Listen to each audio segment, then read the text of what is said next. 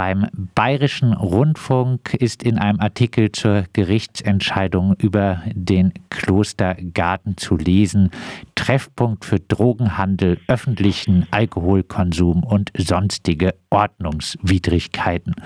Warum soll denn so ein Ort nicht kameraüberwacht werden?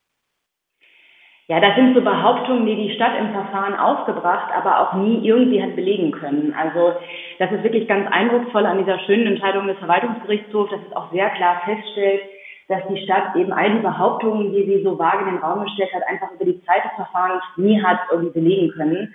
Klar ist somit, dass diese anderslose und auch flächendeckende massive Überwachung, ähm, dass da jegliche Grundlage fehlte. Laut Polizeigesetzen können sogenannte Kriminalitätsschwerpunkte kameraüberwacht werden. In Passau griff man aber nicht auf das Polizeigesetz, sondern das Datenschutzgesetz zurück. Ja, wie hat man dort versucht, die Videoüberwachung juristisch zu begründen? Ja, das war in der Tat so ein rechtlicher Umgehungsversuch und deswegen ist das auch so strategisch bedeutsam, dass der Verwaltungsgerichtshof hier das Ganze in die grundrechtlichen Leitplanken quasi wieder verwiesen hat. Die Polizei ist damals schon ganz offen auch davon ausgegangen, dass es nicht sich um einen Kriminalitätsschwerpunkt handelt. Also die Voraussetzungen für eine polizeiliche Videoüberwachung ähm, nie vorlagen und auch heute nicht vorliegen.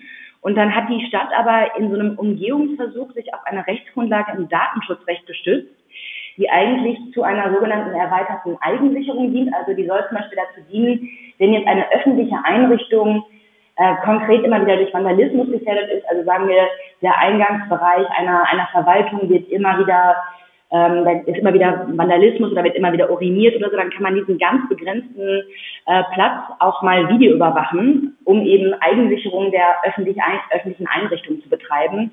Aber diese Rechtsgrundlage ähm, war unserer Meinung nach schon verfehlt, um so einen ganzen öffentlichen Platz zu überwachen. Und ähm, das Verwaltungsgerichtshof, ähm, der Verwaltungsgerichtshof äh, Bayern hat jetzt auch nochmal klargestellt, dass eben diese Voraussetzungen auch für eine Einsicherung eben auch nie vorlagen und äh, immer nur so Behauptungen ins Nichts waren. In Freiburg gibt man sich von Seiten der Polizei etwas mehr Mühe bei der Begründung für die Einrichtung von Videoüberwachung als in Passau. Äh, die Freiburger Polizei teilt äh, die Stadt in verschiedene Bereiche auf und erklärt dann, im Bereich, in dem nun die Videoüberwachung eingerichtet ist, gebe es im Vergleich zur Flächengröße eine stark erhöhte Kriminalitätsbelastung. Zweifel an der Rechtmäßigkeit sind aber auch hier erlaubt. Äh, zum Beispiel ignoriert man, dass es sich bei den überwachten Gebieten auch um besonders frequentierte Bereiche handelt.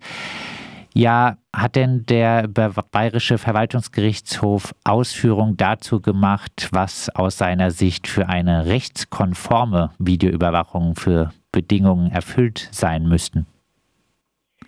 Also der Bayerische Verwaltungsgerichtshof hat erstmal so ein bisschen herausgearbeitet, wozu diese Rechtsgrundlage, die hier benutzt wurde, die ja eben keine polizeiliche Videoüberwachung war, nämlich nur dient, also das, was ich gerade ausgeführt habe, Eigensicherung von, von öffentlichen Einrichtungen und hat dann ziemlich klar herausgearbeitet, dass dafür einfach, also dass die Stadt das nicht im Ansatz dargelegt hatte, dass es hier sich, also die Stadt hatte so ins Feld geführt, beispielsweise es käme zu Vandalismus, und hat dann aber wirklich so ähm, reine Behauptungen aufgestellt über irgendwelche Kosten, die für äh, Reinigungs- ähm, und ähm, Instandsetzungen ähm, da ähm, ähm, äh, aufgekommen sein im Laufe der Jahre, aber ohne jetzt irgendwie belegen zu können, wie die sich aufteilen, eigentlich zum Beispiel zwischen irgendwie in den Brunnen geworfenen Kieseln oder allgemeinen Gärtenarbeiten und tatsächlich eigentlich Vandalismus. Also das heißt, diese, das heißt, der Verwaltungsgerichtshof hat sich da sehr genau ähm, daran abgearbeitet, dass diese Voraussetzungen für so eine ähm,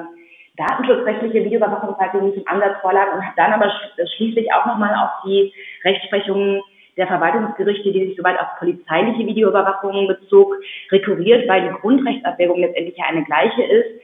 Denn dahinter steht immer die Abwägung, dass diese flächendeckende Überwachung, bei denen auch Menschen betroffen sein können, ähm, die ja nicht, die ja durch eigenes Verhalten auch gar keinen Anlass gegeben haben für diese Überwachung, dass das eben schon sehr intensive Grundrechtseingriffe sind mit einem sehr hohen Rechtfertigungsaufwand und der war jetzt hier aber eben, ähm, also das stand auch nicht wirklich zur Diskussion, das war jetzt hier nicht erfüllt.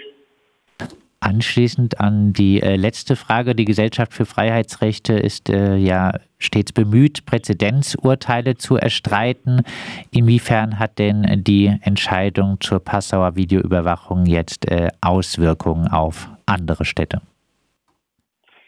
Also das ist jetzt wirklich eine erste Entscheidung, die sich mal ähm, mit dieser Rechtsgrundlage im Datenschutzrecht so ähm, befasst. Also es gibt soweit keine Rechtsprechung. Die bisherige Rechtsprechung zur Videoüberwachung im öffentlichen Raum, die spielte eben bei polizeilichen Videoüberwachungen, die wirklich auf eine Gefahrenabwehr dann auch zielte. Ähm, und ähm, insofern ist es also ähm, wichtig, dass der Verwaltungsgerichtshof hier einmal etwas klarer dargelegt hat, was dafür die Voraussetzungen sind und auch klargestellt hat, Grundrechte gelten nämlich in beiden Regimen schließlich gleichermaßen und dass sich auch die, die eben sehr strengen Maßstäbe aus den polizeirechtlichen Fällen hier übertragen äh, werden müssen und ähm, also dass quasi diese grundrechtlichen Leitplanken weiter hochstehen. Und ähm, ich denke, insofern ist das strategisch schon eine sehr, sehr gute Entscheidung auch ähm, für die Versuche, vielleicht in anderen, an anderen Orten ähm, diese polizeirechtlichen Rechtsgrundlagen zu umgehen durch so eine rechtliche Trickserei und äh, für äh, den Klostergarten in Passau auch äh, eine gute Entscheidung. Für den Klostergarten ist es auch eine gute Entscheidung. Äh, wir hoffen jetzt, dass die ähm, Stadt Passau es dabei belässt und jetzt auch diese Kameras also nicht nur ausschaltet, sondern abbaut. Ähm, die Stadt hat noch die Möglichkeit, also die Revision ist nicht zugelassen, sie kann aber nicht Zulassungsbeschwerde zum Bundesverwaltungsgericht machen. Ähm, das wird die Stadt sich jetzt wohl überlegen müssen. Das da habe ich keine Erkenntnisse darüber, ob sie das vorhaben. Ich persönlich glaube, dass jetzt hier das letzte Wort gesprochen ist und dass das nicht erfolgreich sein wird, also dass diese Entscheidung jetzt Bestand haben wird. Dabei habe ich doch einigen Optimismus.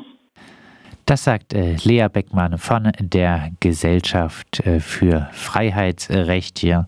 Die Videoüberwachung des Passauer Klostergartens, ein zentraler Platz dort mit zehn Kameras, ist rechtswidrig. Das entschied nun der Bayerische Verwaltungsgerichtshof. Geklagt hatte der linken Stadtrat Josef Ilsanker, unterstützt von der Gesellschaft für Freiheitsrechte.